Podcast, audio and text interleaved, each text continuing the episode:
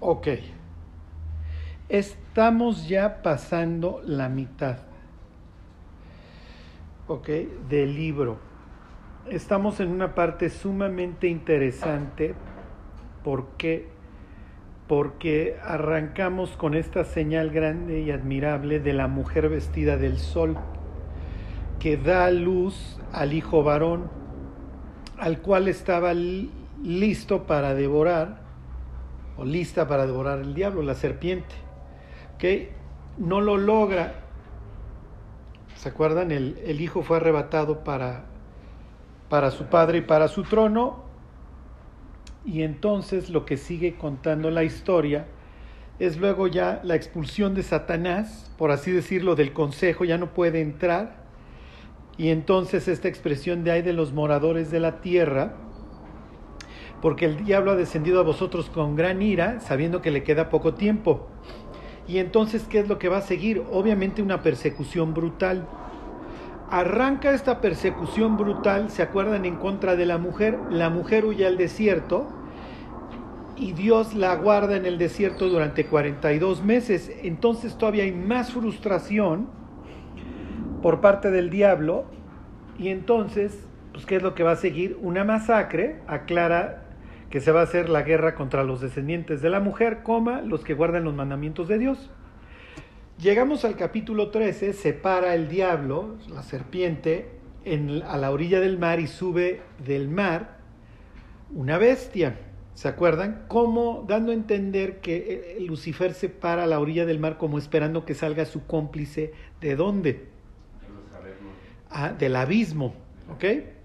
Entonces, ya había dicho Juan en Apocalipsis 11 que la bestia sube del abismo. Cuando menciona que a los dos testigos los va a matar la bestia, que sube del abismo, que entonces sube. Y entonces sube con toda esta representación de los imperios mundiales. ¿Se acuerdan? Entonces hace referencia al oso, al león y al este y al leopardo. ¿Se acuerdan? Sí. Bueno, entonces como que viene la culminación de los imperios mundiales de los que habla Daniel 7, al final de cuentas bestias que van a gobernar a la humanidad. Entonces surge esta última y entonces el mundo alaba a este, a este ser que sube del abismo y le, le dedican un himno similar a los que se usa en la Biblia para Dios, ¿quién como la bestia? ¿no? Entonces en vez de decir quién como Jehová entre los dioses, quién como la bestia y quién podrá luchar contra ella sale, surge una segunda bestia, esta vez no del mar, sino de la tierra. ¿Se acuerdan? Que tiene cuernos como un cordero, pero habla como dragón. ¿Se acuerdan que los judíos ven al Leviatán y al Behemoth de la misma manera? Uno está en el agua, eso dice el Salmo 104 del Leviatán, y el Behemoth un ser este, terrestre. Los dos son ejemplos de seres incontrolables o caóticos. Dios los usa en el libro de Job para enseñarle a Job cómo él tiene control sobre el caos. ¿Se acuerdan? Entonces le dice a Job, a ver, ponte, ciñete tus lomos y vamos a discutir. A ver, ¿le vas a poner tu anzuelo al Leviatán? Péleate con él y vas a ver cómo te va. Y el Bemot, a ver, ¿lo vas a controlar? Entonces, los judíos en su, segunda, en su literatura del segundo templo se acuerdan que que presentan a estas dos bestias como opuestas a Dios. Una surge del mar y la otra surge de la tierra. ¿Ok? Dando a entender que hay una especie o de totalidad en el mundo que se opone a Dios. Les voy a ir dando, les voy a ir dejando así como, como migajas para Hansel y Gretel. Los que adoran a la bestia, aclara Apocalipsis 13, son los moradores de la tierra. Aquellos cuyos nombres no están escritos exactamente en el libro de la vida del Cordero, que fue inmolado desde el principio de la creación del mundo. Ok. La bestia, el falso profeta, ok, ¿se acuerdan? Y Lucifer van a ser su trinidad satánica.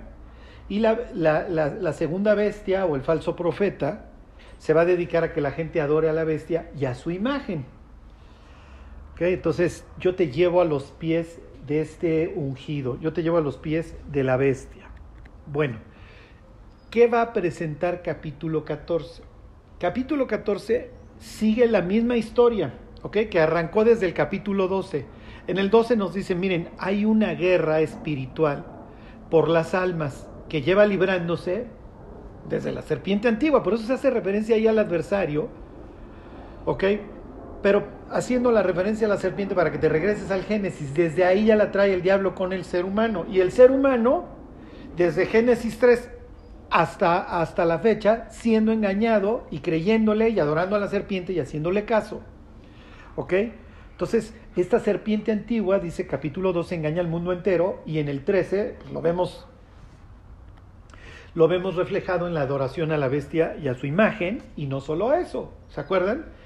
La bestia trae esta onda de que, ah, pues este, Dios te sella, pues yo también te sello. Ah, Dios obligaba a su pueblo ahí en Éxodo 13 a que recordaran los mandamientos, este, poniéndolos de alguna manera en su mano y en su frente. Bueno, pues yo también, yo también aquí este, te voy a poner una marca.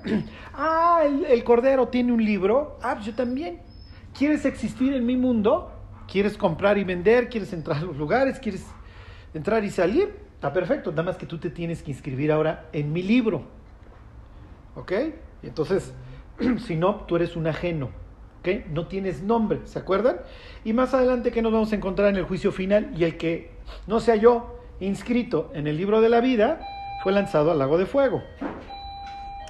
Ok. Vamos a ver y esto es muy interesante cómo lo hubieran leído las personas en su época, cómo continúa la historia. Esto no es, hagan de cuenta que no es, a ver, este, punto y aparte y vámonos a otra, a otra cosa. No, esto sigue llevando la misma secuencia, ¿ok? Bueno, dice 14.1. Tenemos poquito que arrancamos, ¿eh? Dice, después miré y aquí el Cordero estaba en pie en el monte de Sión, y con él 144 mil que tenían el nombre de él y de su padre escrito en la frente. ¿Okay? Ya les dejé así como migajitas en el sentido de que esto sigue la misma historia. ¿Ok? Les voy a leer todas las características de estas personas para que vean. Y ahorita les voy a decir una palabra que que tienen que emplear cuando lean la Biblia. ok, versículo 2. Y oí una voz del cielo, como estruendo de muchas aguas y como sonido de un gran trueno, y la voz que oí era como de arpistas que tocaban sus arpas. Y cantaban un cántico nuevo delante del trono, y delante de los cuatro seres vivientes y de los ancianos, y nadie podía aprender el cántico, sino aquellos 144 mil que fueron redimidos de entre los de la tierra. Estos son los que no se contaminaron con mujeres, pues son vírgenes. Estos son los que siguen al Cordero por donde quiera que va. Estos fueron redimidos de entre los hombres como primicias para Dios y para el Cordero, y en sus bocas no fue, no fue hallada mentira, pues son sin mancha delante de Dios. ok, entonces, si tú vas leyendo la historia desde Apocalipsis 12 y ves la guerra, la expulsión de Lucifer y obviamente pues, la consecuente ira de la que va a estar lleno y ahora con su ánimo para masacrar a todos los hijos de Dios que se vaya encontrando, luego ves que surgen estas dos bestias que van a acompañar a Lucifer en su proyecto de esclavizar obviamente a la humanidad, de inscribirla, por así decirlo, en su censo, que los va a condenar al infierno con, con ellos. ¿Qué es lo que vamos a encontrar en capítulo 14? Cuando lean la Biblia, ¿ok? Busquen patrones y busquen qué creen que hay aquí. Les voy a poner un ejemplo. En capítulo 7 de Apocalipsis, primero aparecen estos mismos, 144 mil, y luego dice Juan que vio una multitud que nadie podía contar, de toda tribu, pueblo, lengua y nación. Entonces tienes 144 mil judíos, un número fijo, y luego tienes de todas las naciones que no puedes contar qué hay ahí, qué ven. ¿Qué hay ahí? ¿Qué es eso? Un... No, un contraste. ¿Ok? Ajá. Capítulo 14 de Apocalipsis, del 1 al 5, lo que va a presentar es un contraste a los enemigos de Dios que presenta capítulo 12 y 13. ¿Ok? Fíjense, 14.1. Después miré y aquí el Cordero estaba en pie, sobre el monte de Sión. ¿A quién nos encontramos en el capítulo 13? A uno que tiene dos cuernos semejantes a los de un cordero, pero habla como dragón. En el 14 te encuentras al verdadero cordero, ¿sí se entiende? ¿En dónde está el cordero? el cordero está en un monte. ¿Ok? Fíjense el contraste con la bestia. ¿De dónde surge la bestia? Del abismo. ¿Ok? Uno está arriba, el otro viene de abajo. ¿Ok? Con él están 144 mil que tienen el nombre de él y de su padre. ¿En dónde lo tienen escrito? En la frente. Los de capítulo 13 tienen también algo escrito en la frente, pero es el número de la bestia. Entonces pueden ver el contraste. Eso es lo que está haciendo Juan. ¿Ok? ¿De qué trata al fin y al cabo el Apocalipsis? Pues finalmente de una guerra. ¿Ok? Este, en donde Dios acaba, ¿cómo les diré?, vindicando, vengando y salvando a sus seguidores. Aquí tienen, aparte de sus seguidores. ¿Ok? Bueno. Sí.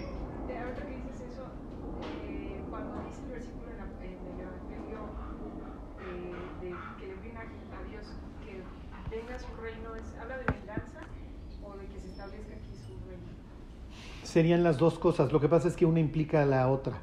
El hecho de que Dios regrese necesariamente implica que, que, se va a vengar de sus enemigos, porque sus enemigos no quieren que venga. Bueno. Ok. Entonces ya ven, tienen a los, por así decirlo, dos ejércitos. ¿Ok? Unos están en dónde? En un monte. Esto es muy importante. Díganme un ejemplo de alguien que sube a un monte. Moisés sube a encontrarse con Dios. Eh, díganme otro. Abraham, exactamente, Abraham sube al monte a sacrificar a, este, Isaac, ¿sí? Digo, es un, es un ascenso horrible, pero finalmente desciende con su hijo, entre comillas, resucitado. ¿Ok?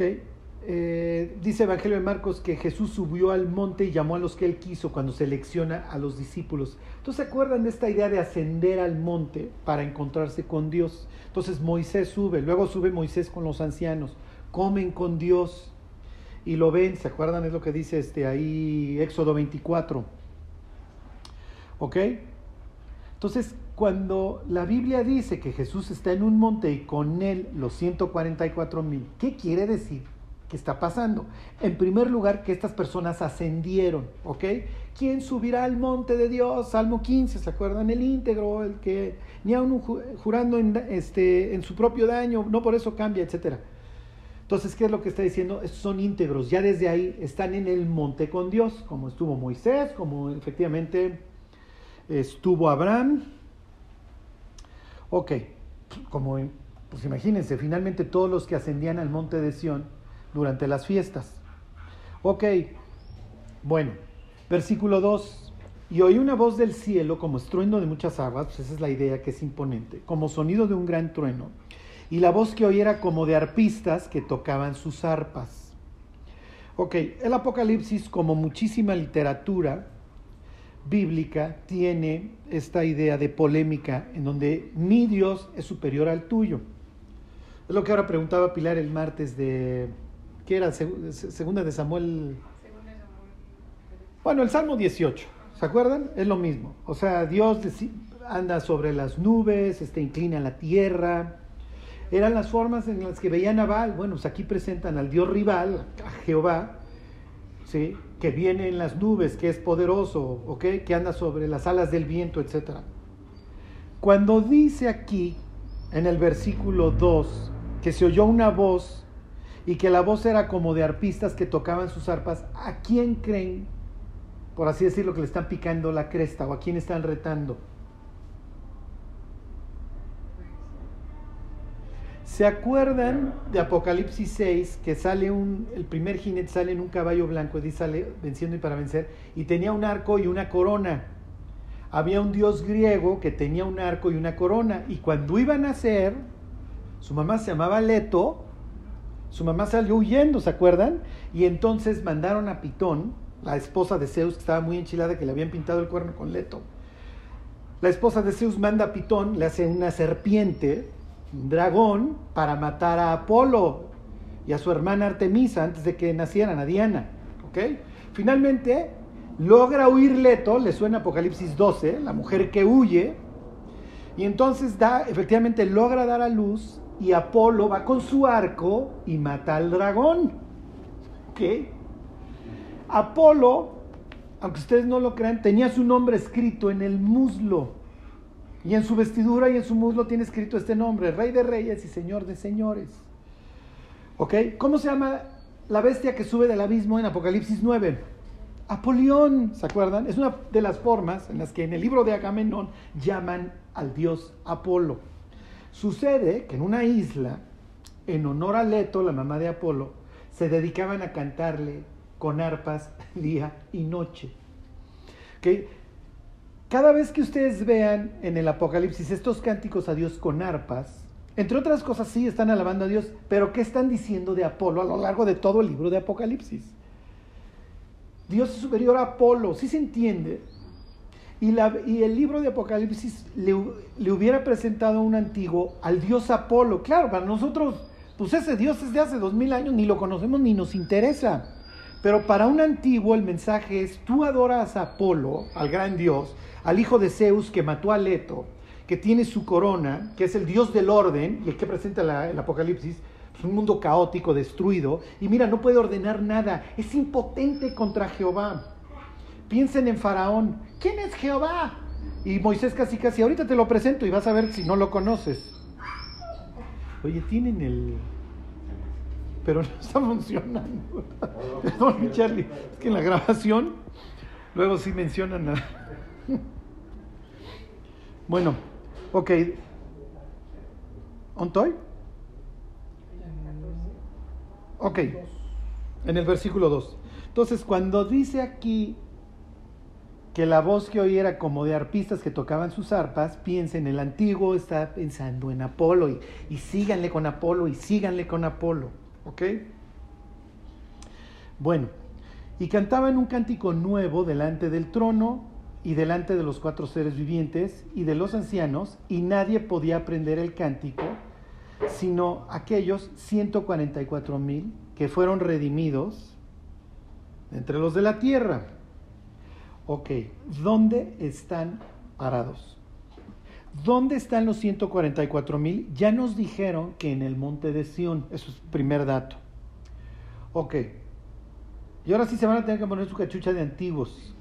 Están cantando un cántico nuevo delante del trono. ¿Ok? Esto es típico en los salmos. Cántele, cantad cántico nuevo a, a nuestro Dios. ¿Ok? Algo importante se va a celebrar. Y dice que cantan delante de cuatro seres de los cuatro seres vivientes. Obviamente pues, ya está partiendo la base que hemos ido leyendo el libro del, y de los ancianos. ¿Dónde están? ¿Dónde están? Que ya, ya me dirían, sí, pues en el monte de Sión, sí, pero ¿qué hay en el monte de Sión? ¿Quién vive ahí? Dios vive en el monte de Sión. ¿Y qué hay en el monte de Sión? ¿Quién se reúne ahí? El templo. ¿Mm? ¿El templo? Exactamente. En el cielo hay un templo, les pregunto. Sí, sí lo hay, sí, claro que lo hay. Pues ya lo vimos allí, ¿se acuerdan? En este capítulo 8 está el altar del incienso y ahí se para este, el, el ángel y agarra carbón y lo arroja a la tierra y así arrancan las siete trompetas. Es el primer juicio, ¿se acuerdan? ¿Mandé? Exactamente. Esta es, mis queridos, una escena del del consejo, exactamente. Ahí voy, ¿eh? Les quiero ver si les doy más información antes de que vayamos ahí. Bueno, vamos a ver, vamos a ver, este, a ver, váyanse Salmo 82. Obviamente para nosotros esto es, pues me estás hablando en sánscrito, ¿no?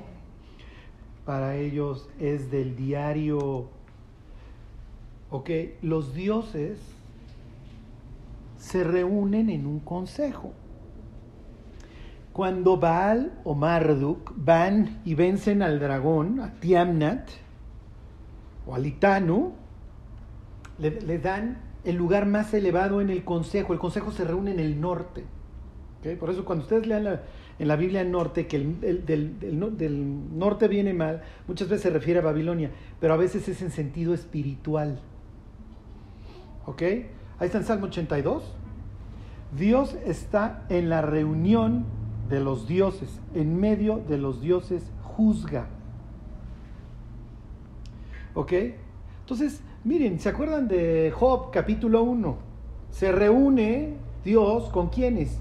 Con los hijos de Dios y entonces en el orden del día está la vida de Job. Oigan, consideren a Job, es un tipo ejemplar y separa uno de los, entre comillas, consejeros, que obviamente no está muy de acuerdo con las políticas. Ay, sí, pues es que lo ha acercado y si no le dieras todo, este cuate es un convenenciero. Pero está reunido el consejo, ¿ok? ¿Qué vimos en Apocalipsis 12? ¿Se acuerdan?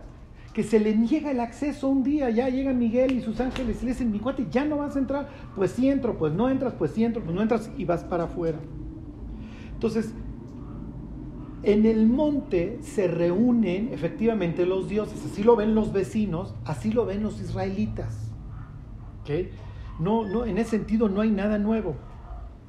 Bueno, lo que pasa es que obviamente cuando nosotros leemos el Salmo 82, pues estará hablando de jueces o vayan ustedes a saber de qué está hablando. Un antiguo diría, no, no, no, no, no, a ver mi cuate, este, para nosotros esto es lo del diario. Es como el ejemplo de se puso el yeta de sombrero, ¿se acuerdan? Solo explíquenle al, apóstol Juan que, que, que, te pusiste el yeta de sombrero. Le tienes que explicar un chorro de cosas. Cuando nosotros leemos en el Salmo 82 que Dios está en la reunión de los dioses, en medio de los dioses juzga, uno no se imagina a Dios y reunidos seres celestiales. ¿Se acuerdan de Micaía? Cuando ya van a matar a Cap. Ya, no tolero a Cap, que se, ya, vamos a matarlo. A ver, muchachos, ¿quién tiene ideas? Y entonces se levanta uno de los miembros del consejo. Oye, yo voy a hacer espíritu de mentira en sus profetas y que vaya a la guerra y ya que lo maten en la guerra. Órale, ve. ¿Se acuerdan? Es una reunión de consejos. Bueno, ¿qué presenta Apocalipsis 14 en cuanto a los 144 mil judíos? ¿En dónde están? En el monte de Sión. ¿Y dónde están cantando? Bueno, están frente a los cuatro seres vivientes y están los 24 ancianos y están estos cuates, hagan de cuenta, como círculos concéntricos, como es cualquier consejo, mientras más cerca estás, más cerca estás del presidente. ¿Están de acuerdo? Entonces pues, tienes al, al juez de toda la tierra, tienes a los querubines, eso es típico para ellos. ¿Ok? Oh, oh. Este, y luego, ¿en qué voy? Los cuatro querubines y luego los 24 ancianos y luego los 144 mil cantando.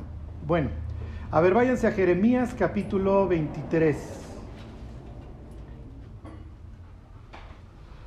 ¿Cuál es la idea de que asciendan al monte de Sión y se presenten en el consejo? ¿Cuál creen que es la idea? Miren, Micaías es un claro ejemplo de alguien que accede al consejo. Yo al ejército celestial reuní, y Jehová en medio de ellos y preguntó que cómo te iban a matar. ¿Se acuerdan? Y entonces acá, guarden este tipo, este, guarden este tipo y denle pan de angustia y cuando regrese ya lo voy a matar. Y entonces él dice, porque están en la plaza, y entonces dice, oigan, pueblos todos, ¿Por qué? Porque si él regresa vivo, yo soy un falso profeta y me tienen que matar, pero si él regresa muerto, me van a tener que liberar porque soy un profeta verdadero.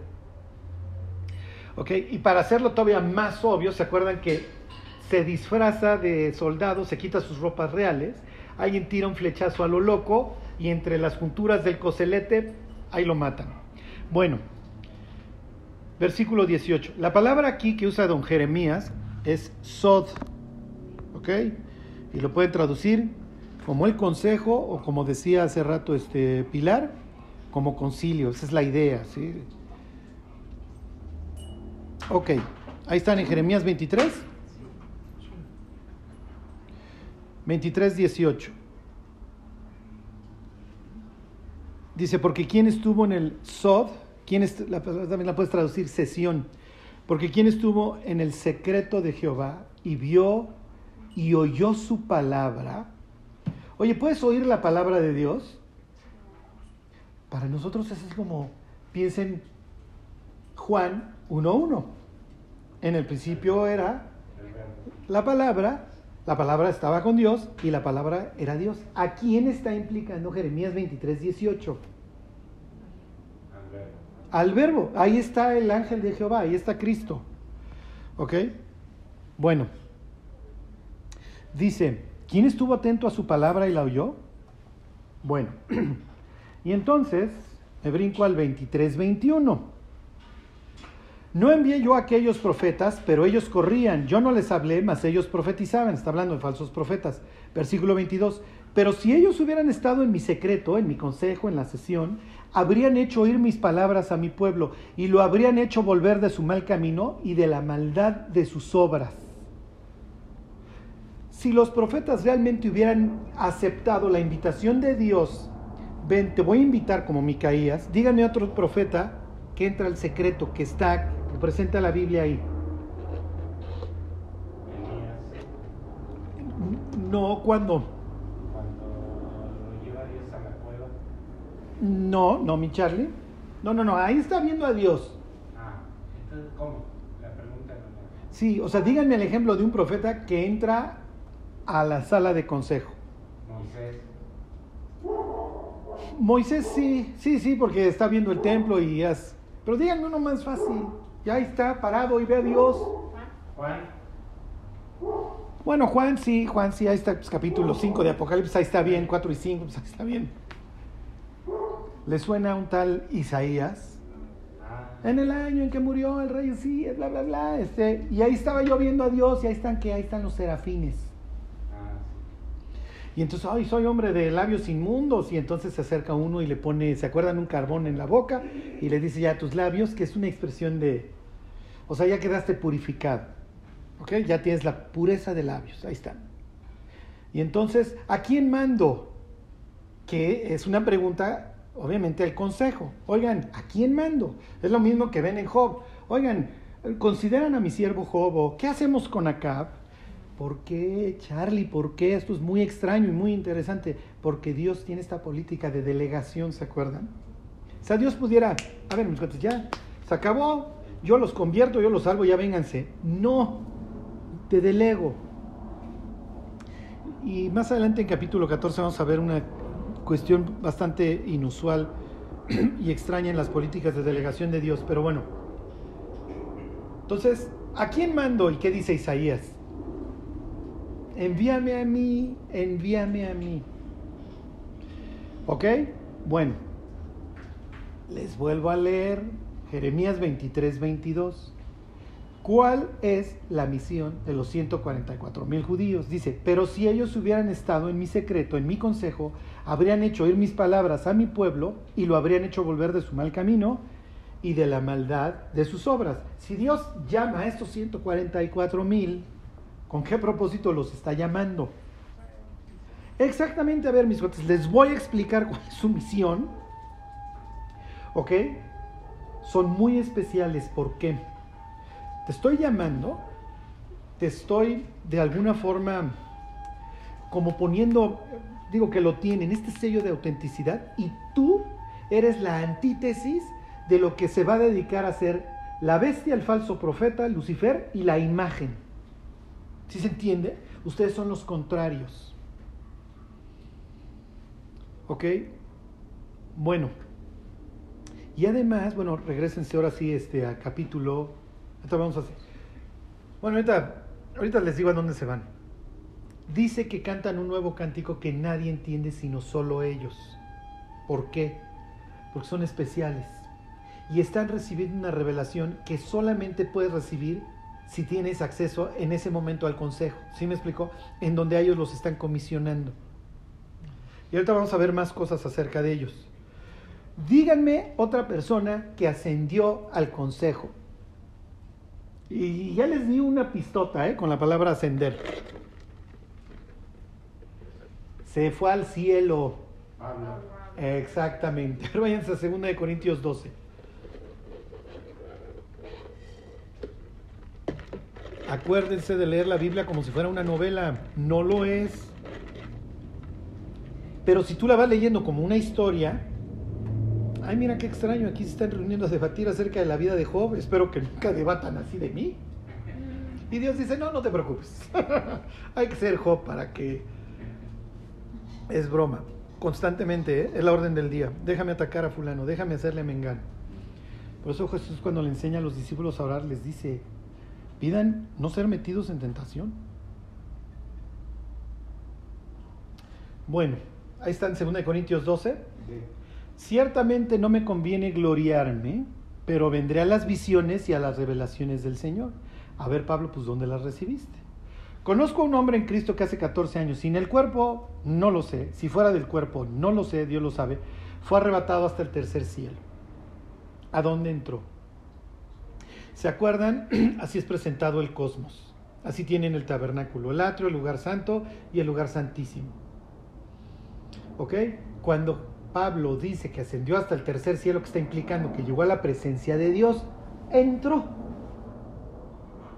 ¿Ok? Entonces imagínate que tú vas entrando al consejo y están los seres celestiales sentados, ahí está en el trono, los querubines guardándolo. Piensen en, el, en la entrada al lugar santísimo, en el tabernáculo. Que la cortina tiene que grabado, ¿se acuerdan? Querubines. Entonces, cuando el sumo sacerdote entra el día de la expiación, ¿qué es lo que hace? Abre y los querubines se hacen, por así decirlo, a un lado y cuando accede a la presencia de Dios, ¿qué se va a encontrar? El arca y dos querubines. En el caso del tabernáculo, cuando era el templo, se va a encontrar dos gigantescos. Nada más ese día, cuando Juan ve, accede al trono, cuando le dice, después oí una voz que decía, sube acá y vi una puerta abierta en el cielo, y lo que ve es alguien sentado en el trono, el arco iris, un piso como de cristal, eso es típico, si se acuerdan de Ezequiel 1 y de Éxodo 24, etcétera, ¿no? ¿Y qué es lo que va a haber? Cuatro querubines. ¿Sí se acuerdan? Pues entonces, oh, oh, esto está increíble. Si leyéramos la Biblia como una historia, pues Dios diría, lo leías en el tabernáculo también. Pues, cuando abrían, había dos que están simbolizando lo que está pasando allá arriba. ¿Sí se entiende? Ok, entonces dice Pablo, ascendí hasta el tercer cielo. ¿Cómo lo entiende un antiguo? El antiguo no está pensando en, ir a la luna. El antiguo dice, accedió a la presencia de Dios. Ya, llegó. Bueno, versículo 3, si conozco al tal hombre en el cuerpo o fuera del cuerpo, no lo sé, Dios lo sabe, que fue arrebatado al paraíso, ¿dónde vive Dios? Dios vive en el paraíso. Y ahí está su edificio con su consejo y ahí se reúnen los seres celestiales. Sesión del consejo, Génesis 1.26. Hagamos al hombre a nuestra imagen conforme a nuestra semejanza y todo esto que acabo de arreglar, que señoree sobre él. Sí, está bien. Con que Dios os ha dicho, no comáis de ningún árbol del huerto. Pasa es que Dios no quiere que sean la palabra es Elohim. Tal vez ni siquiera iban a querer ser como Dios, pero ustedes no tienen el estatus que nosotros sí tenemos. Pero Elohim es para, usado para dioses, ¿no? Plural. Las dos. Puede ser para Dios, puede ser para dioses. ¿Y, eso de hagamos es el consejo? claro, claro. Así lo hubieran entendido ellos. Ok. Ok, versículo 4. Que fue arrebatado al paraíso en Apocalipsis 14 no habla de paraíso, habla del monte de Sión. Para efectos prácticos es lo mismo, porque mi monte es natural que yo tengo que un super jardín con super ríos. ¿Sí se entiende? Pues yo estoy en las alturas, yo habito a los lados del norte. ¿Ok? Versículo 4. Que fue arrebatado al paraíso donde oyó palabras inefables que no les dado al hombre expresar lo que dice Pablo es, miren, escuché un mensaje, no puedo traducir en palabras, que presenta capítulo 14 de Apocalipsis. Los 144 mil van al mismo lugar y aprenden un cántico que qué, exacto, lo, igual que Pablo, nada más lo podemos cantar nosotros y ahí estamos en otro.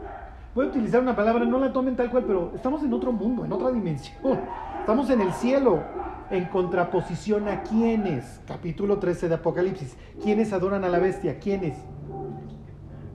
Sí, pero ¿cómo les llama? Los los moradores de la tierra, ¿ok? Entonces acuérdense, 14 contra 13 es un contraste. Unos son los moradores de la tierra, otros ascienden al cielo. ¿Sí se entiende? Los otros cantan un cántico muy chafa, están maravillados, ¿quién podrá con la bestia? Los otros cantan algo que inexpresable para acabar pronto y que solamente ellos entienden, tienen una comunión especial. ¿Sí se entiende? Ok. Bueno, ya ven, cuando, cuando lees estos versículos, dices, bueno, ya se me hace más fácil entender qué es lo que está sucediendo. Bueno, regresense tantito a capítulo 14 de Apocalipsis.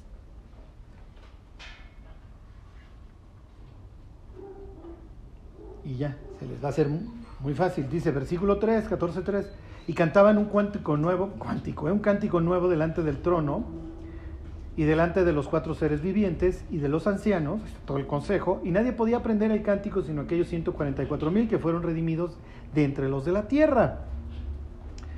Estos son los que no se contaminaron con mujeres, pues son vírgenes.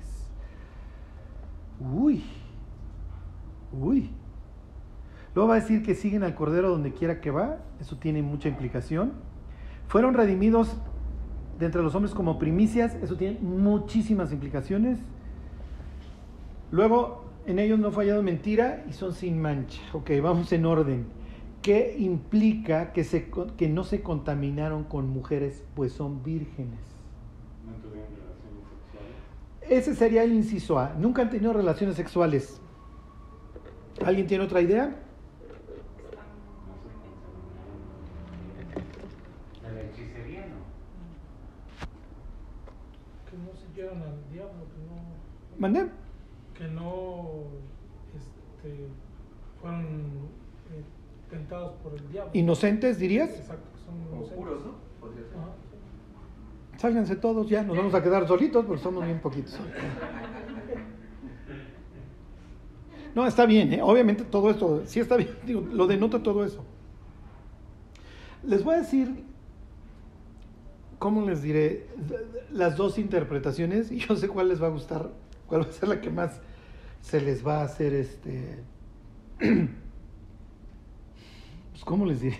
La más, la más, lo que les voy a decir, la más Lorenza es la que les va a hacer más sentido y es lo más probable. Número uno, cuando dice que son primicias, ¿ok?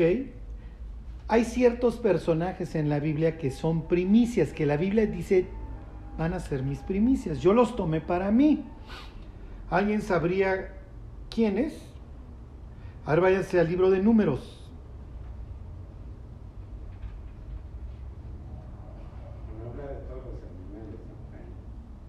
No, no, Charlie, ahora sí estás, este... Contaminado por Rocky, ¿Pero de qué, de qué animales? El primogénito. Ah, sí, exacto. Sí, sí, sí, sí. Por ahí va, exactamente. Este... Ay, no me hagan, espérenme. Números. Es números, vers- capítulo 4. Ahorita les digo qué versículo. Este, es que ya tuve bien aquí perderme en mis... No, ya me, ya me equivoqué. Este... Pero sí es eso, ¿eh? Ahí voy. Nada más déjenme buscar aquí una... No, a ver, ¿qué les dije? Números. Sí tenía razón Charlie, ¿eh? Miren, pero váyanse números 344. Les voy a... No, no vamos a acabar hoy, hoy esto, los 144 mil, pero no importa. Dice, ahí están números 344. Luego habló Jehová a Moisés diciendo, toma los levitas en lugar de todos los primogénitos. ¿Ok? Estos fueron rescatados como primicias, la misma idea de los hijos de Israel. Y los animales de los levitas en lugar de sus animales, y los levitas serán míos. ¿Ok? Entonces, a ver, estos cuantos van a ser para mí especiales. Leví quiere decir unión, ¿se acuerdan? De aquí van a, ellos van a servir en el templo, y hay una familia de levitas que son los descendientes de Aarón que van a ser los sacerdotes. ¿Ok? ¿Qué es lo que está presentando en el monte de Sión alguien que, se, que está ahí, que canta y que luego va a ser enviado a predicar? Bueno, es una especie de sacerdote. ¿Se acuerdan? Y eso lo veíamos ahora el martes, que en las relaciones sexuales, no, eh, digo, dentro del matrimonio no es que fueran pecaminosas, pero como se está transgrediendo una frontera entre lo que es mi cuerpo, si se entiende, y está saliendo algo que genera vida, lo mismo que en el caso de la menstruación o el parto, la persona quedaba inmunda. Digo, es una palabra, así lo traduce en nuestra Biblia, digo, muy dura, vamos a decir impura. Y entonces pues, se tenía que lavar. ¿Ok? ¿Se acuerdan? No hay ningún problema en pensar que estos 144 mil son presentados como una especie de sacerdotes, por eso son las primicias, que van a servir a Dios durante la tribulación y que son una antítesis de los moradores de la tierra, que adoran a la bestia. ¿Sí se entiende? Ok, pues tienen el nombre de Dios a contraposición de esos que tienen el número de la bestia, etc. Cuando dice que son vírgenes, lo que puede implicar es que están puros, que están purificados. ¿Ok? Son soldados listos para la guerra. Cuando salieres a la guerra te guardarás de toda cosa mala. Les voy a poner este ejemplo y este es el más claro. David adultera con Betsabé, manda llamar al marido de dónde? De la guerra.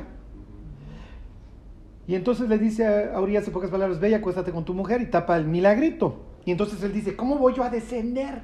Además, una de las cosas que va a suceder es que los soldados tenían que lavarse y salir del campamento. Entonces dice, si yo regresara hoy a la guerra no pudiera unirme al batallón porque tengo que estar afuera. ¿Sí se entiende?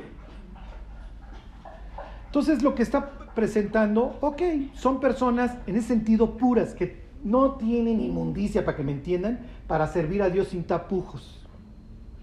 En un sentido, como han sido redimidos entre los moradores de la tierra, fueron comprados y purificados, están lejos de sus inmundicias. Eso diría Levítico 15, ahora vamos a leerlo. Levítico 15, este, 41. Ahorita les digo si es ese.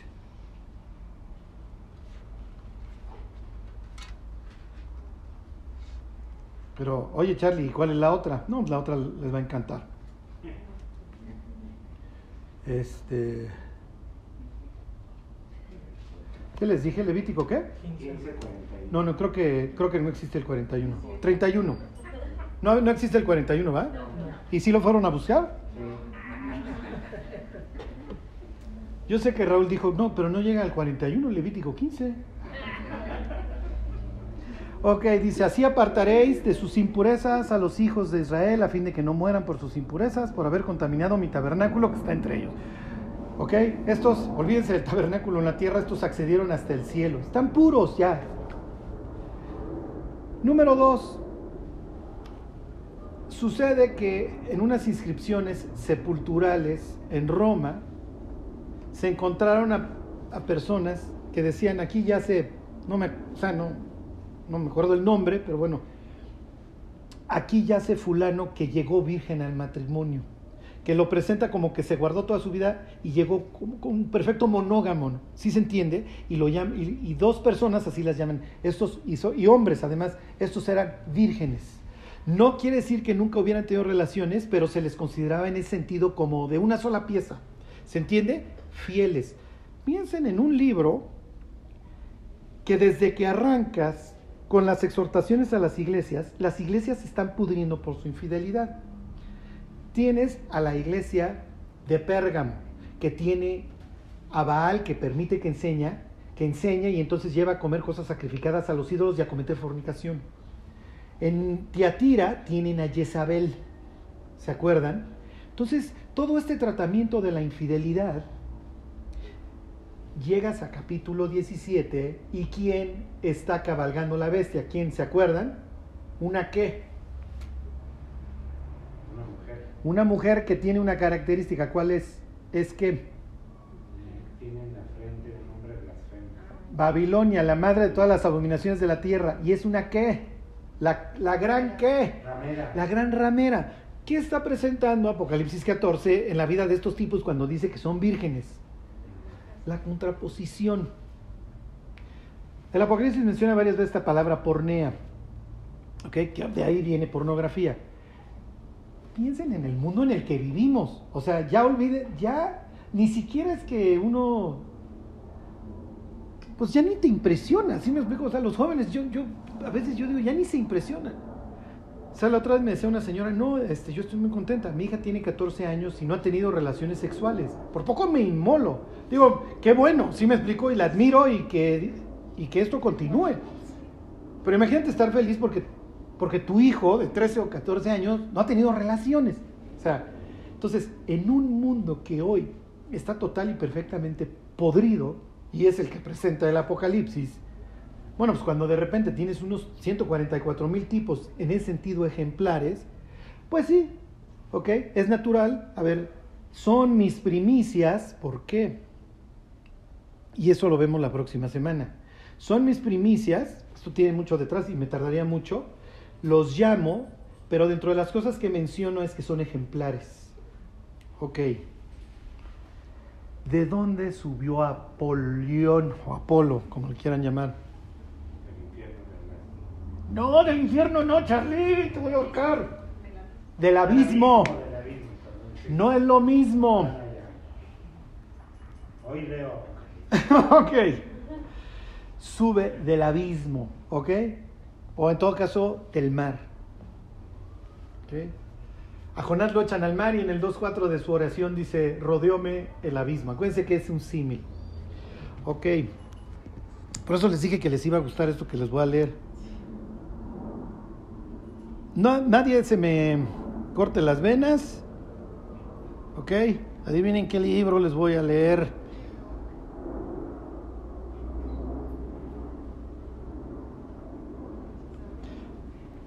Regrésense Apocalipsis 14. Estos son los que no se contaminaron con mujeres. Les voy a leer lo que está flotando en el cerebro de estas personas cuando hablas de un ser que sube del abismo. Pues ¿quién está guardado en el abismo? No lo digo yo. Luego la gente se enchila conmigo. Lo dice la Biblia varias veces, que sube del abismo. Lo dice Apocalipsis 9, lo dice el 11, lo dice el 17. ¿Quién está en el abismo? Si le preguntaras a Pedro y a Judas, ¿quién está en el abismo? Los ángeles que pecaron, que transgredieron la frontera, ahí están guardados. En Apocalipsis 9 sube. Fíjense, dice, y a Miguel le dijo el Señor, ve y anuncia a Shimhasa, es uno de los ángeles caídos, según este tipo. Y miren, no, Enoch no es parte de la Biblia, pero esto es lo que está flotando en el cráneo de Ticio cuando está leyendo el Apocalipsis en Éfeso hace dos mil años. Dice, y a Miguel le dijo, ve y anuncia a Shimhasa y a todos sus cómplices que se unieron con mujeres y se contaminaron con ellas en su impureza. ¿Les suena la palabra contaminaron? Si tú tienes en el Apocalipsis 13 a alguien que se contaminó con mujeres, porque está subiendo en el abismo, y es precisamente lo que hicieron estos. Y en el 14 tienes unos que no se contaminaron con mujeres, y no vives en el siglo XXI, sino vives en el siglo I, ¿en qué estás pensando? Esta es la antítesis. Subieron estos con un ejército tan grande que hasta el sol se tapó, y Dios contesta con 144 mil de su armada que entra en su consejo, los prepara, les pone un sello y los manda a predicar el Evangelio a toda criatura y se cumple lo que dice Jesús en Mateo 24 y será predicado este Evangelio a todas las naciones. Luego entonces, ¿qué son los 144 mil? La respuesta de Dios a la apertura del abismo, a la subida de la bestia, ahí está tu respuesta estos no se contaminaron con mujeres, a diferencia de los otros que sí. No lo hubiera tenido que decir Don Enoch. ¿Ok? No lo hubiera. Lo pudimos haber concluido con el puro segunda de Pedro y Judas. ¿Ok? ¿Cuál les gusta más? ¿Son unos sacerdotes? ¿Son personas que, como dicen estas inscripciones en sus sepulcros romanos, llegaron monógamos, llegaron puros al matrimonio y se les consideró en ese sentido que vivieron vírgenes toda su vida porque en ese sentido fueron puros, está bien. O son la respuesta de Dios a la bestia de Apocalipsis 13 que creen que es y lo sellan, ya, ya sellan. ¿sí? Eh, cantan himno, ¿quién como la bestia? Cantan himno en el monte de Sión. Ellos tienen a su pseudo cordero, estos siguen a su cordero a donde quiera que va. ¿Ven el contraste?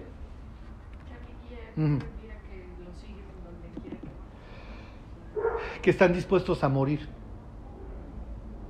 Ok, miren, terminamos con la pregunta de Pilar. Váyanse a Lucas. Eh, ¿Qué es este? Lucas 9.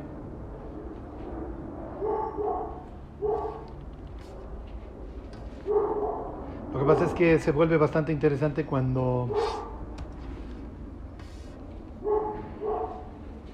cuando uno se mete en el cráneo. Lucas 9.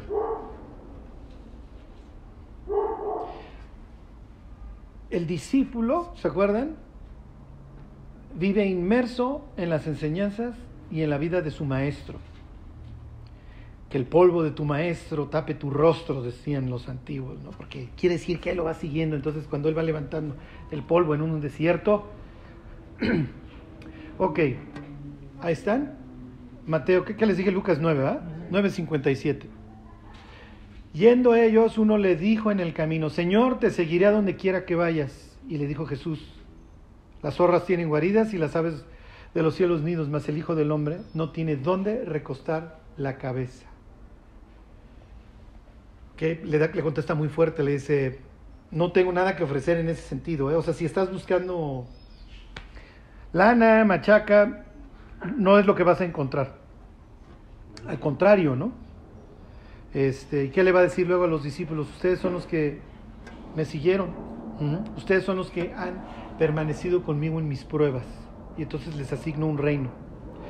Y le dice literalmente a los discípulos, a donde yo voy ahorita no me, no me pueden seguir, pero me seguirán después. O sea, le está implicando que van a morir.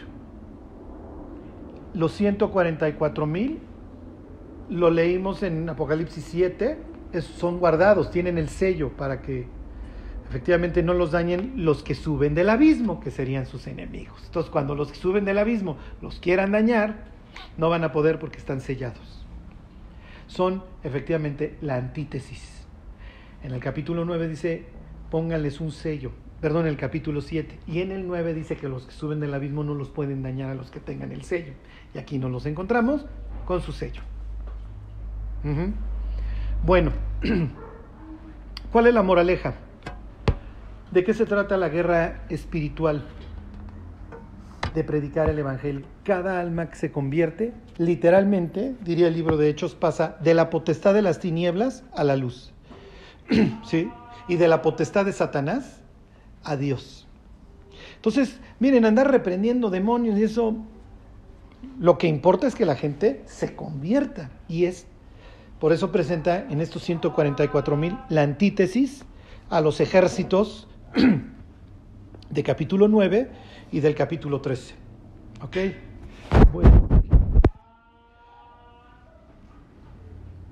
Obviamente, cuando lo leían en la antigüedad del Apocalipsis, ¿qué pensaban los creyentes? Piensen en los mártires en Roma.